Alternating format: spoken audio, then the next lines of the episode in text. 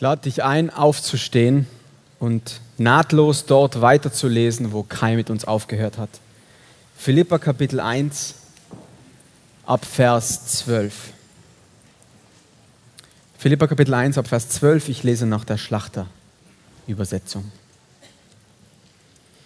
Ich will aber, Brüder, dass ihr erkennt, wie das, was mit mir geschehen ist, sich viel mehr zur Förderung des Evangeliums ausgewirkt hat sodass in der ganzen kaiserlichen Kaserne und bei allen übrigen bekannt geworden ist, dass ich um des Christus willen gefesselt bin.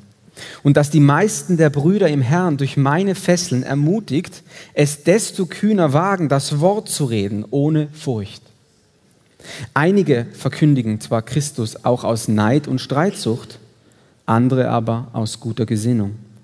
Diese verkündigen Christus aus Selbstsucht, nicht lauter, indem sie beabsichtigen, meine Fesseln noch Bedrängnis hinzuzufügen. Jene aber aus Liebe, weil sie wissen, dass ich zur Verteidigung des Evangeliums bestimmt bin. Was tut es? Jedenfalls wird auf alle Weise, sei es zum Vorwand oder in Wahrheit, Christus verkündigt. Und darüber freue ich mich. Ja, ich freue, werde mich auch weiterhin freuen. Denn ich weiß, dass mir dies zur Rettung ausschlagen wird und durch eure Fürbitte und den Beistand des Geistes Jesu Christi, entsprechend meiner festen Erwartung und Hoffnung, dass ich in nichts zuschanden werde, sondern dass in aller Freimütigkeit, wie alle Zeit, so auch jetzt, Christus hochgepriesen wird an meinem Leib, sei es durch Leben oder durch Tod. Denn für mich ist Christus das Leben und das Sterben ein Gewinn. Wenn aber das Leben im Fleisch mir Gelegenheit gibt zur fruchtbarer Wirksamkeit, so weiß ich nicht, was ich wählen soll. Denn ich werde von beidem bedrängt. Mich verlangt danach aufzubrechen und bei Christus zu sein, was auch viel besser wäre. Aber es ist nötiger, im Fleisch zu bleiben, um euretwillen. Und weil ich davon überzeugt bin, so weiß ich, dass ich bleiben und bei euch allen sein werde, zu eurer Förderung und zur Freude im Glauben, damit ihr umso mehr zu rühmen habt in Christus Jesus, um meinetwillen, weil ich wieder zu euch komme. Amen. Nehmt gern Platz. Ich möchte damit beginnen, kurz die innere Logik von diesem Abschnitt, von diesen paar Versen zu erklären. Was meine ich damit? Der Abschnitt ist umklammert von dem Begriff Förderung. Vielleicht ist dir aufgefallen. Paulus verwendet in all seinen Briefen im Neuen Testament diesen Begriff nur dreimal. Zweimal davon in diesem Abschnitt. Er beginnt in Vers 12, das ist die erste Klammer, die den Abschnitt aufmacht, wo er schreibt, zur Förderung des Evangeliums zu leben. Und er beschließt den Abschnitt in Vers 25 mit der Klammer, zur Förderung der Philipper zu leben. Die Klammer des Abschnitts. Und die Mitte des Abschnitts, nicht zufällig, wie wir Paulus kennen, Vers 18, Dort blickt Paulus zurück auf seine Situation und sagt, er freut sich. Und am gleichen Punkt blickt er nach vorne und sagt, er wird sich auch weiterhin freuen. An dem Punkt, am Herzstück des Textes und am Herzstück von Paulus, gibt er uns Einblick in das, was ihn antreibt, was ihn bewegt. Um sich in der Vergangenheit, über die Vergangenheit und in der Zukunft zu freuen. Er nennt uns schlicht zwei Gründe für diese Freude und zwei Folgen dieser Freude. Zwei Gründe und zwei Auswirkungen. Seine Freude in Versen 18 bis 21, sie ist getrieben von zwei Wahrheiten. Die eine Wahrheit ist, dass Gott vollkommen souverän ist. Und die zweite Wahrheit ist, dass Jesus herrlich ist. Gott ist souverän und Jesus ist herrlich. Und die zwei Folgen in den Abschnitten davor und danach sind die Förderung des Evangeliums und die Förderung anderer. In seinem Herzen könnten wir also sagen, läuft ein Zweizylindermotor, getrieben von diesen zwei Wahrheiten. Gott ist souverän und Jesus ist herrlich. Und dieser Zweizylindermotor in seinem Herzen hat ganz konkrete Auswirkungen. Seine beiden Hände bewegen sich synchron zu diesem Takt. Er möchte andere fördern und das Evangelium fördern. Bevor du dich jetzt zu lange wunderst, wie wenig Ahnung der Ösi von Anatomie hat und dass ein Zweizylindermotor mit dem Herzen nichts zu tun hat. Lass uns damit beginnen, in den Text zu schauen. Wir werden die Punkte jetzt nacheinander im Text durcharbeiten und beginnen mit der ersten Auswirkung seiner Freude in den Versen 12 bis 17. Die Förderung des Evangeliums. Paulus hat, äh, nicht Paulus, Kai war es. Kai hat uns schon Einblick gegeben in Paulus Umstand. Sehr ähnlich, die zwei dass die Philipper sich gesorgt haben um ihn.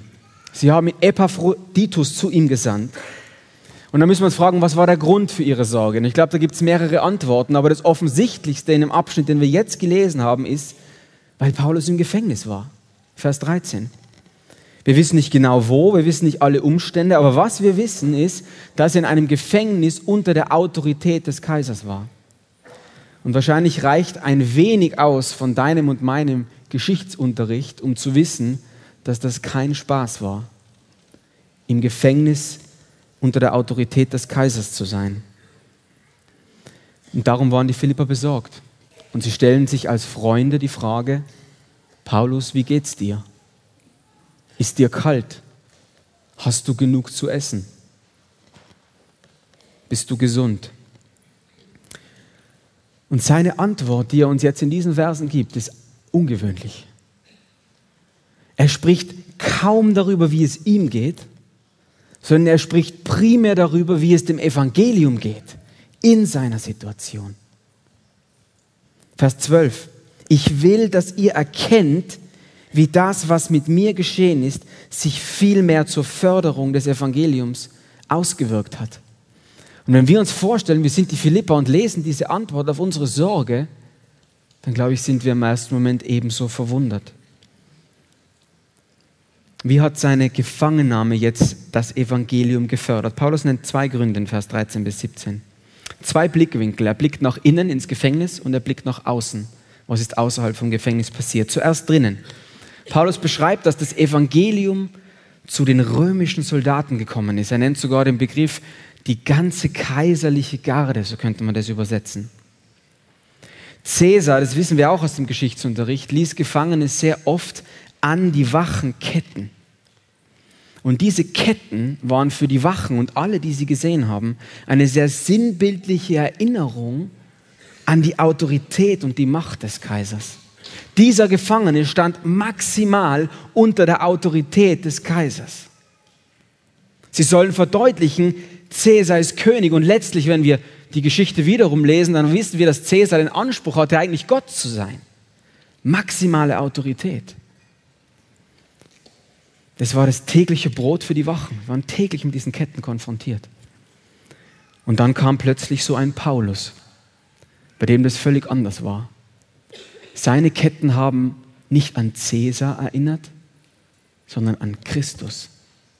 Er sagt, er ist in Christus gefesselt, wegen Christus, für Christus, können wir übersetzen.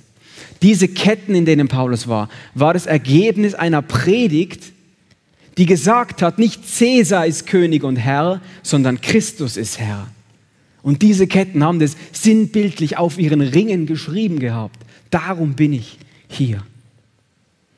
Und jetzt haben diese Elitesoldaten diesen Paulus erlebt wie er gebetet hat, gesungen hat und Freude versprüht hat. Und wir brauchen, glaube ich, nicht viel Vorstellungskraft, dass die Kunde über so einen Gefangenen sich verbreitet hat wie Lauffeuer. So kann Paulus sagen, es ist allen bekannt geworden. Man hat über ihn und über seinen Jesus gesprochen. Und wenn wir noch weiter überlegen, dann glaube ich, wissen wir, dass es unwahrscheinlich ist, dass diese 9000 Soldaten jemals zu irgendeiner evangelistischen Veranstaltung gekommen wären, wo der Wanderprediger Paulus zufällig da war. Total unwahrscheinlich. Wie konnte also das Evangelium zu diesen Soldaten kommen? Indem jemand wie Paulus eine Zeit Teil von ihnen wird. Und Paulus sagt, mit dieser Perspektive möchte ich die Gefangenschaft annehmen. Wenn es das braucht, wenn es die Voraussetzung ist für die Mission unter diesen Menschen, dann will ich Gefangener sein für diesen Christus. Das ist im Gefängnis passiert. Was ist draußen passiert? Etwas vermeintlich Negatives und etwas Positives. Positiv war, dass er schreibt, viele sind ermutigt worden, das Wort jetzt mutiger zu verkündigen. Warum wurden sie mutiger? Naja, vielleicht, weil sie gesehen haben, was Gott durch Paulus im Gefängnis macht. Oder sie wurden ermutigt durch sein Vorbild und durch seinen Mut im Gefängnis. Und ich glaube, da müssen wir uns auch nichts vormachen. Natürlich gab es welche, das Neue Testament ist voll davon, die auch Angst hatten in dieser Situation. Sie, glaube ich, brauchen sich nicht alle vorstellen, die jetzt ermutigt durch Paulus Gefangenschaft jetzt einfach nur herumgelaufen sind und gesagt haben, toll, dass ich jetzt über Jesus reden kann. Da war auch Furcht dabei. Warum? Ja, der große Apostel, der visionäre Gemeindegründer, liegt jetzt ohnmächtig in Ketten. Die Vision, bis ans Ende der Welt Gemeinden zu gründen, das Anliegen, bis nach Spanien zu kommen, scheint nun völlig gescheitert. Diese Träume sind vielleicht geplatzt. Aber Paulus reagiert völlig anders auf die Situation. Er ist begeistert, dass das nicht so war. Er sieht den Zusammenhang vielleicht so, vielmehr so, dass er sagt, durch meine Abwesenheit, durch meine Gefangenschaft hat Gott anderen Raum gegeben. Ja, wir wissen, dass Gott manchmal manche wegnimmt, um andere kommen zu lassen.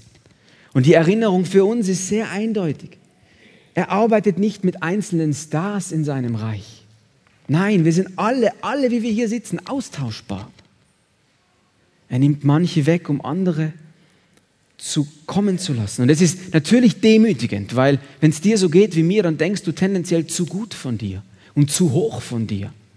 Und dann ist der Gedanke nicht angenehm, aber gleichzeitig heilsam für uns, weil uns das in die richtige Position im Auftrag Gottes bringt. Gott selbst wird immer dafür sorgen, dass seine Mission voranschreitet, ob wir da sind oder nicht. Und Paulus sagte, darin finde ich Ruhe.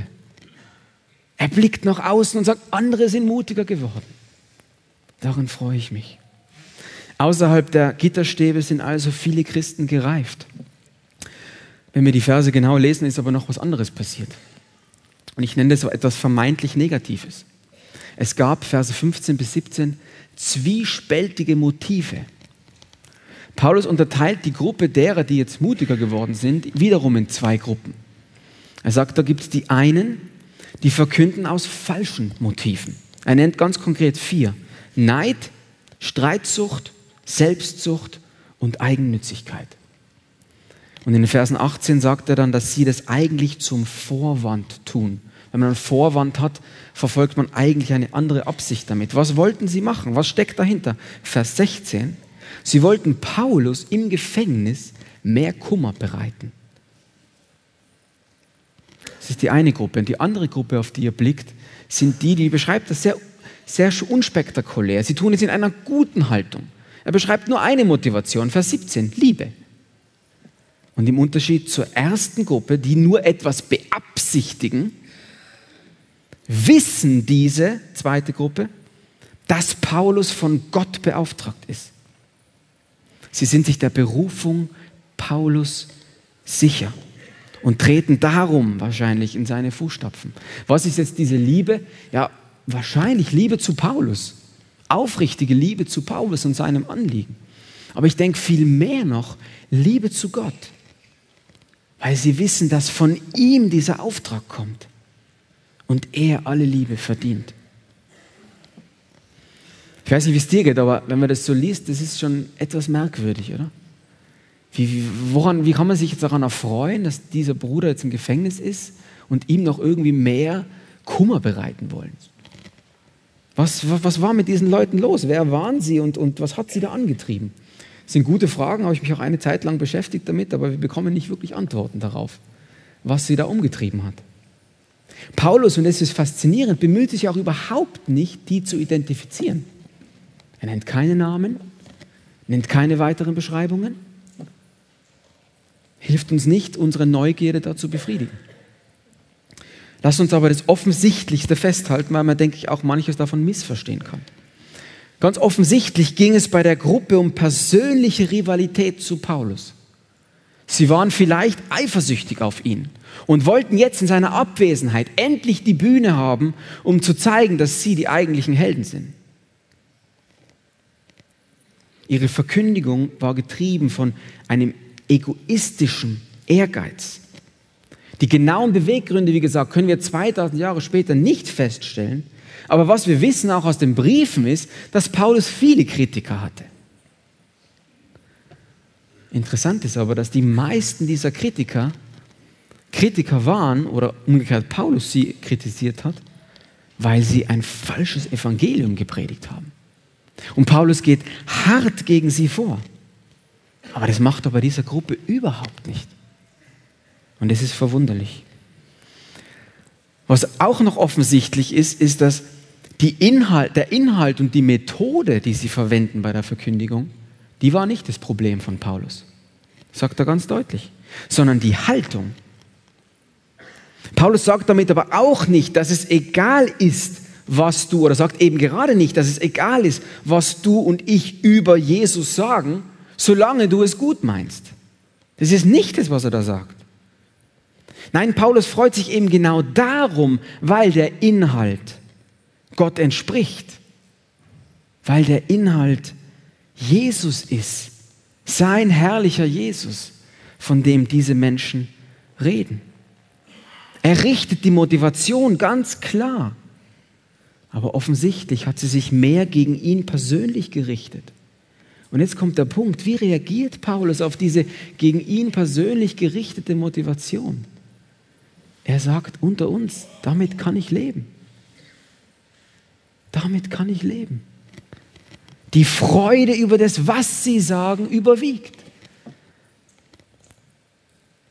Und ich weiß nicht, wie es dir geht, aber ich frage mich und habe mich gefragt, was ist es für eine Perspektive? Und gar nicht so sehr über andere, sondern über mich selbst.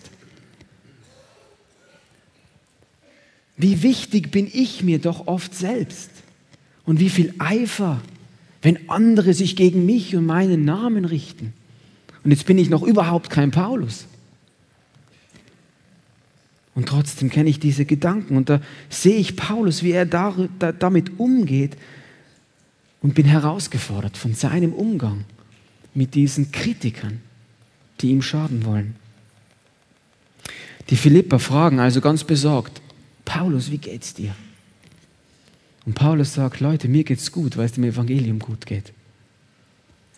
Mir geht's gut, weil es dem Evangelium gut geht. Ich freue mich an der Verkündigung, an der Fortschritt, an dem, an dem Fördern des Evangeliums. Es ist die erste Auswirkung in seinem Leben dieser Freude. Dann kommen wir zu Vers 18, diesem Brückenvers, und ich nenne es auch den, den, den zentralen Vers in diesem Abschnitt. Nachdem er jetzt zurückgeschaut hat auf seine Situation, schaut er von dem Punkt nach vorne und sagt, ich freue mich auch weiterhin. Was sind jetzt die zwei Gründe, dieser Freude, die zwei Zylinder in seinem Herzensmotor. Der erste Zylinder, der erste Grund ist, Gott ist souverän. Wir sehen es in den Versen 18 bis 20. Vers 19, ich weiß nicht, wie es dir geht, aber ist auf den ersten Blick verwirrend. Paulus weiß, sagt er, dass ihm dies zur Rettung ausschlagen wird. Wodurch wird es ihm zur Rettung ausschlagen? Durch die Gebete anderer und durch den Beistand des Heiligen Geistes. Und die schwierigste und entscheidende Frage an dem Punkt ist, von welcher Rettung spricht Paulus jetzt hier? Ein sehr belegter Begriff im Neuen Testament, Soteria, von dem wir auch die Soteriologie ableiten. Es gibt eigentlich zwei Möglichkeiten, wie wir das verstehen können. Das eine ist, dass er die Rettung hier versteht als eine Rettung vor Cäsar, also eine Freilassung, eine Befreiung aus dem Gefängnis. Und dafür spricht, dass in Vers 25 Paulus ganz konkret sagt, ich werde euch wiedersehen. Ich werde wieder bei euch sein und euch fördern und ermutigen. Die andere Möglichkeit ist, dass er die Rettung hier nicht als irdisch befreiend vor Cäsar versteht, sondern nicht, eben nicht den Richter Cäsar im Blick hat, sondern den Richter Christus im Blick hat. Und damit die ewige Rettung meint, die Rettung vor dem ewigen Tod. Und dafür spricht wiederum dass Paulus in dem Abschnitt Gedanken aus Hiob 13 zitiert und Hiob, als er Hiob 13 verfasst hat, von dem ewigen Gericht spricht. von der ewigen Rettung, vor der Verlorenheit. Nun, was machen wir damit? Ich löse es so, dass ich glaube, dass Paulus von beidem spricht. Und zwar kommt er in meinem Verständnis von dem großen Rettergott, der ihm maximale Sicherheit gibt im letzten Gericht und dass er von dem aber auch auf die Ebene des Irdischen, des Hier und Jetzt runtergeht und sagt, weil er mir diese Sicherheit gibt, kann ich auch gewiss sein, dass er mir Befreiung letztlich aus dem Gefängnis und vor Cäsar gibt. Woher Paulus genau diese Gewissheit hat, kann ich euch nicht sagen. Ich war nicht dabei, als Gott ihm das gesagt hat, sagen hat lassen, aber er hatte die Gewissheit. Und gleichzeitig zitiert er Hiob mit dieser Gewissheit der ewigen Rettung. Also ich glaube, dass er hier beides meint. Was er aber sehr deutlich macht, ist, dass seine Freude nicht in der Freilassung selbst liegt. Das beschreibt er in den letzten Versen des Abschnitts. Sondern dass sie in Gott liegt. Nicht in der Freilassung und darum freut er sich, sondern in Gott und darum freut er sich. Er weiß also und hält daran fest, dass seine Gefangenschaft kein Schicksalsschlag war, bei dem Gott mal kurz nicht aufgepasst hat. Nein, er sieht seine Gefangenschaft vielmehr als die Handschrift des allwissenden und guten Gottes, dessen Pläne weit höher sind als unsere, dessen Gedanken weit höher sind als unsere Gedanken. Und Paulus glaubte das und er vertraute dem und wurde darin ruhig. Er richtet sein inneres Auge auf die Fähigkeit Gottes, selbst böse Motive zu verwenden. Wir müssen uns da nichts vormachen. Sowohl die Gefangenschaft als auch diese falsche Motivation waren beides böse. Beides nichts, was Gott ehrt, beides nichts, was Gott gefällt. Aber Gott fügt sie ein in seinen souveränen Plan. Und in dem Wissen wurde Paulus ruhig und froh. Das finde ich faszinierend. Der erste Zylinder, der in seinem Herzen schlägt, ist, Gott ist vollkommen souverän. Der zweite Grund, der zweite Zylinder in seinem Herzen, Verse 20 und 21, ist die Wahrheit, dass Jesus herrlich ist. Jesus ist herrlich. Vers 21, der wohl bekannteste Vers aus diesem Brief. Ich lese ihn uns nochmal. Denn für mich ist Christus das Leben und das Sterben ein Gewinn. Ich glaube, man kann sagen, dass der ganze Abschnitt an diesem Vers hängt wie ein Bild an einem Nagel. Das ist das, worum es Paulus hier geht. Wir bekommen Einblick in die Christusbeziehung von Paulus. In die Christusbeziehung. Weil Christus ihm alles ist, kann ihm nichts diese Freude nehmen.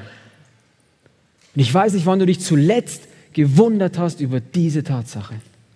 Dass ihm nichts die Freude nehmen kann, weil Christus ihm alles ist. Worin sehen wir bei Paulus, dass ihm Jesus so herrlich ist? Ich glaube, das sind drei Dinge ganz konkret. Vers 20 sagt er, er wünscht sich, dass Jesus hochgepriesen wird. Das Wort, das Paulus da verwendet, meint bildlich ein Großmachen ein Großmachen von Jesus. Das ist immer dann, wenn deutlich wird, dass Jesus von größerem Wert ist als wir. Dann wird Jesus groß gemacht.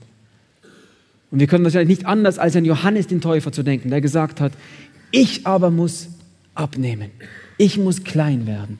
Er aber muss groß werden. Das ist das eine, woran wir sehen, dass Paulus Jesus so herrlich sieht. Das zweite, auch in Vers 20, er sagt, er will nicht zu Schanden oder beschämt werden. Und wahrscheinlich, wie Kai auch gesagt hat, denkt er an die bevorstehende Anhörung vor dem obersten römischen Gerichtshof, wo er Stellung beziehen muss für das Evangelium, seine Gefangenschaft und seinen Jesus. Und in dem Blick auf diese Anhörung vertraut er dem Wirken und der Kraft des Geistes und dem Gebet von Geschwistern, das Gott erhören will. Was er auf keinen Fall will, ist sich für seinen Jesus oder für das Evangelium zu schämen. Er will nicht zu Schanden werden. Er will sich nicht dafür schämen.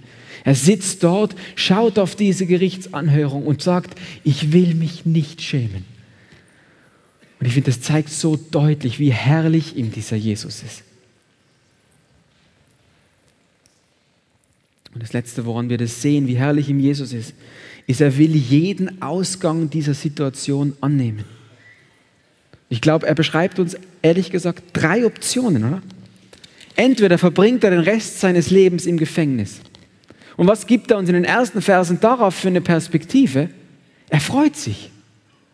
Er freut sich, weil sein Christus groß gemacht wird, weil andere mutig werden, ihn zu verkündigen, selbst wenn sie es nicht gut meinen. Also Option 1, er bleibt den Rest seines Lebens im Gefängnis, aber er freut sich, weil es die Verbreitung seines Evangeliums Jesus ehrt. Die zweite Option ist der Tod. Vielleicht das Ende im Gefängnis, das Ende an der Anhörung. Aber er sagt, dieser Tod kann ihm ebenfalls nicht die Freude rauben. Warum? Weil dieser Tod ihn in die engstmögliche Gemeinschaft mit seinem Jesus bringt. Und darum ist er auch ganz ehrlich. Paulus ist kein, kein theologischer Romantiker, der irgendwie nur von Ideen spricht, sondern er ist ganz ehrlich im Leben. Und er sagt, wenn ich es mir aussuchen könnte, da ist ein Teil in mir, der wünscht sich mehr bei Jesus zu sein. Der wünscht sich jetzt zu ihm zu gehen. Und ich weiß nicht, ob du diese Sehnsucht kennst. Nicht zu scheiden, weil es hier schwierig ist, sondern zu scheiden, weil du bei ihm sein willst bei Jesus. Die dritte Option ist, er kommt aus dem Gefängnis raus, und das beschreibt er in den letzten Versen, und sagt, und daran wird er sich auch freuen. Warum? Weil er dann zurückgehen kann zu seinem eigentlichen Lebensstil vor dem Gefängnis. Was hat er da gemacht? Er hat sein Leben dafür aufgeopfert, andere in Christus zu stärken.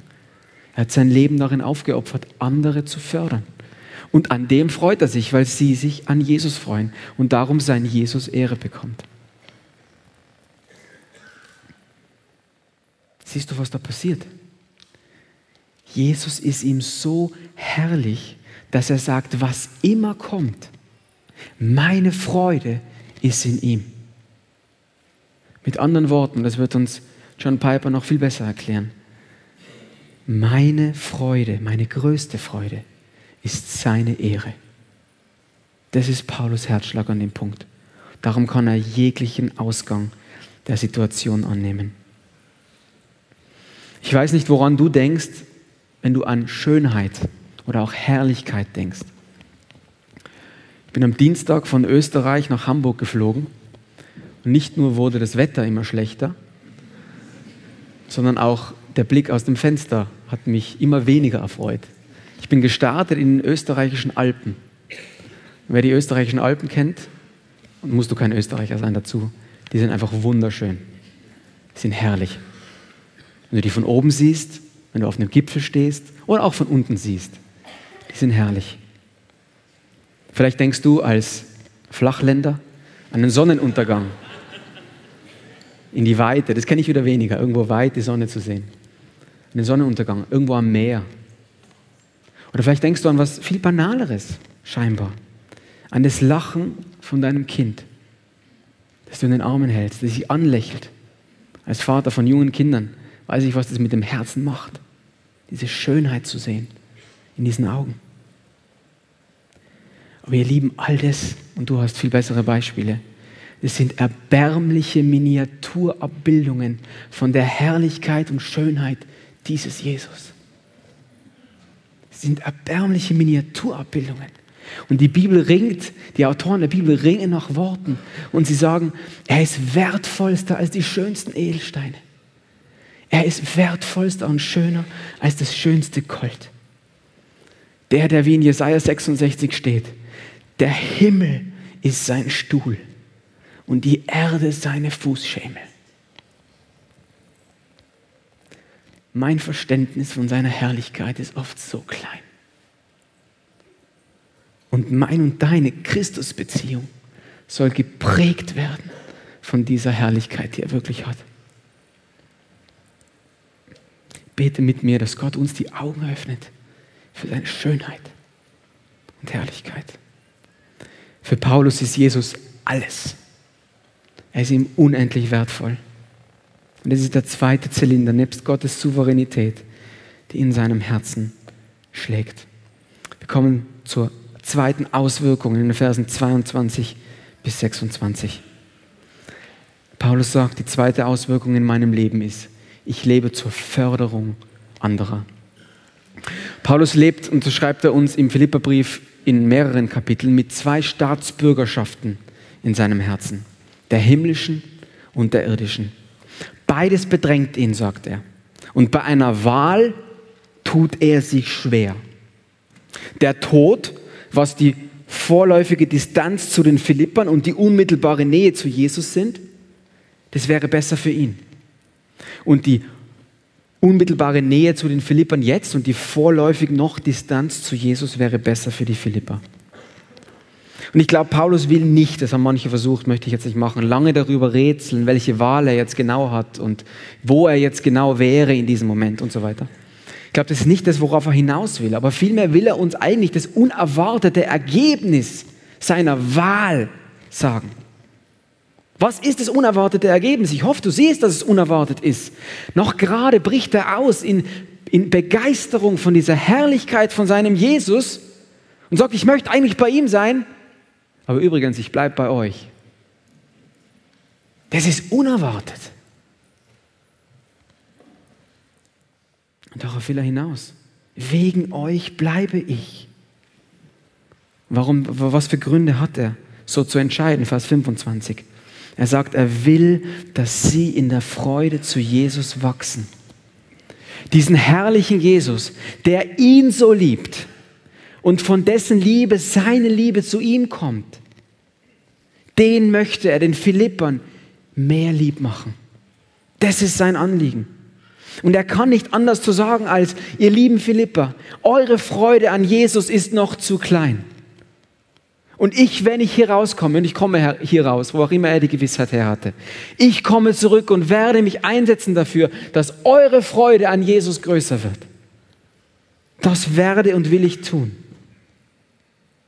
In seinen Briefen macht Paulus so oft diese Dynamik deutlich, dass er will, dass wir in unserem Hirn mehr von Jesus verstehen dass wir dann in unserem Herzen mehr von seiner Schönheit begreifen und dass unsere Hand sich dann mehr zu diesem Herzschlag bewegt, Jesus gemäß. Er will, dass unser Hirn mehr versteht, unser Herz mehr erfüllt wird und unsere Hände sich mehr dazu bewegen.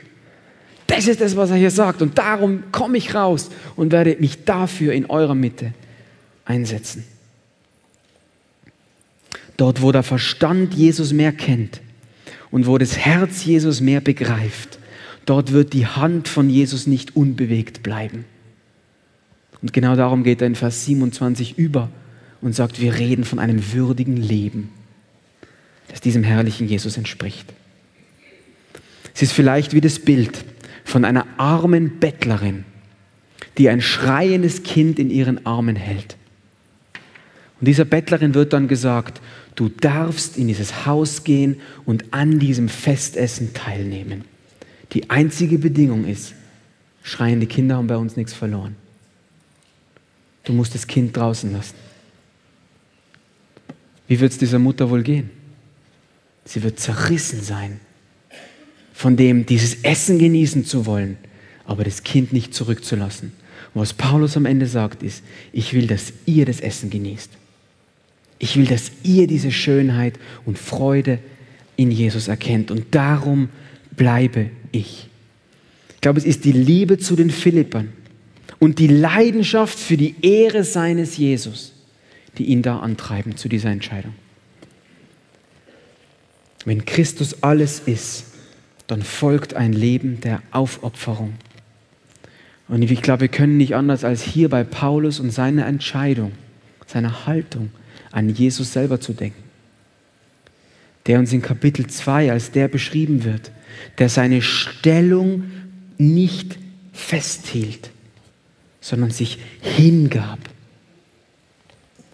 Dort, wo Jesus mein Herz antreibt, da wird er meinen Blick auf andere richten. Eine Dynamik des Evangeliums. Wenn wir den Abschnitt zusammenfassen, können wir sagen, Paulus innerer Herzensantrieb sind die Souveränität Gottes und die Herrlichkeit seines Jesus. Und dieser Herzschlag führt dazu, dass er das Evangelium fördern will und dass er andere fördern will. Er möchte dafür leben und sterben, dass dieses Evangelium voranschreitet und andere gefördert werden. Ich möchte zum Ende kommen und mit dir noch zwei Fragen bewegen, die mich in der Vorbereitung und im Ringen mit diesem Text in meinem Herzen gearbeitet haben. Die erste Frage ist sehr natürlich aus diesem Text heraus. Die Frage, wen oder was förderst du? Wen oder was förderst du? Mir scheint die Gefahr groß, die Radikalität dieses Abschnitts zu ignorieren. Wir haben in unserer Zeit die persönliche Freiheit und die Selbstbefriedigung wirklich zum kulturellen Götzen gemacht. Und wir sind alle, auch in unserer Nachfolge, von diesem Zeitgeist geprägt. Manchmal ist uns das weniger bewusst. Aber wisst ihr, was Gutes? Gott will unserer, der größte Einfluss in unserem Leben sein, nicht der Zeitgeist. Er will uns verändern, dass wir weniger in den Spiegel und damit auf uns selbst blicken, sondern mehr zu anderen. Das ist das, was Gott in uns bewirken will.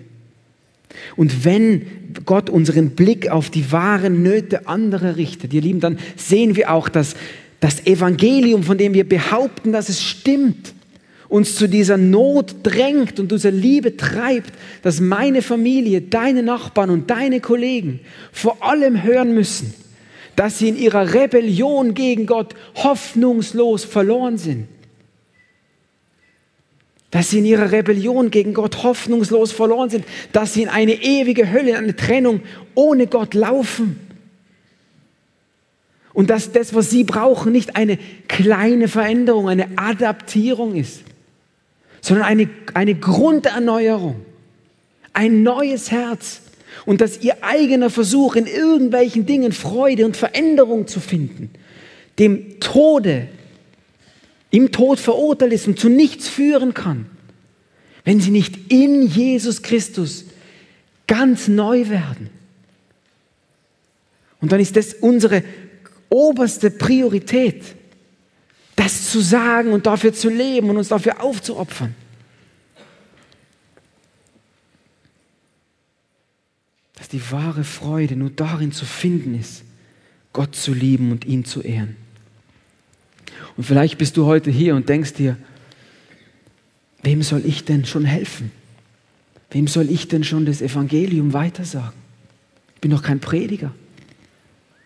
Ich bin selber schwach, bin selber eine Baustelle braucht selbst diese Förderung, von der Paulus spricht.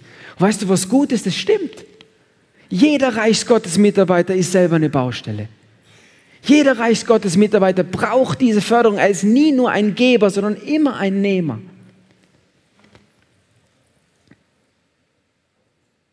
Aber was ich dir auf der Basis dieses Bibeltexts mutig zusprechen will, ist, du darfst ein Werkzeug Gottes sein in seiner mächtigen Hand, in der Hand dessen, der aus Staub Menschen formte, der das Meer teilte, der Tote zum Leben auferweckte. In der Hand diesen, dieses mächtigen Gottes darfst du in deiner Schwachheit ein Werkzeug sein. Nicht, weil er deine Beschränktheit mal kurz vergisst oder ignoriert, sondern weil er sich in unserer Schwäche mächtig erweist. Und er will uns diesen Blick für andere geben in dieser Mission zu leben und uns in unserer Schwäche genau darin verwenden. Ihr Lieben, in dem möchte ich dich, uns ermutigen, für andere zu leben. Und die zweite Frage, die mich fast noch mehr umgetrieben hat, ist die Frage, bist du ein Optimist? Bist du ein Optimist? Das, was wohl am meisten von dieser Seite springt, ist diese überwältigende Zuversicht von Paulus. Und ganz ehrlich, mein Alltag sieht so oft anders aus. Mein Alltag ist so oft nicht geprägt von dieser Zuversicht. Da ist das Gefühl, dass die Nachfolge mühsam ist. Und da ist der Kampf gegen die Sünde und die ist so real. Und da ist die Enttäuschung über die eigene Unreife, über die Ungeduld meiner Familie, was ich gesagt habe und lieber nicht hätte sagen sollen. Oder vielleicht auch der Mut, der fehlt. Und manches, wenn ich an die eigene Gemeinde denke oder an Gemeinden im deutschsprachigen Raum, an Denominationen, dann lässt mich manches wirklich traurig sein. Ich glaube, wir müssen uns nichts vormachen. Wir neigen alle dazu, schwarz zu malen und zu jammern. Das ist Teil unserer Natur. Und natürlich müssen wir auch festhalten, es gibt biblisch motiviert eine gesunde Unzufriedenheit, eine heilige Unzufriedenheit mit diesen Dingen. Wir wollen Sünde nie leugnen oder Unreife im eigenen Leben oder der Gemeinde nie gutheißen. Aber was mich so fasziniert, ist, dass Paulus sich dessen viel mehr bewusst war wie ich. Er wusste all das. Ein Beispiel, der Brief an die Gemeinde in Korinth. Baustellgemeinde, die in, der, in, in, in puncto Unreife ihresgleichen sucht. Und wie beginnt Paulus diesen Brief? Er sagt, ich danke Gott wegen euch. Ich danke Gott wegen euch. Und dann folgen kapitelweise harte Korrekturen notwendige Korrektur. Aber bei all dem bleibt eine Zuversicht. Kann, ich kann dir nur von mir sagen, ich will das lernen. Ich will diese Zuversicht lernen. Ich will lernen, in dem vielen Mist den zu sehen, der auch meinen Mist zum Düngern verwendet.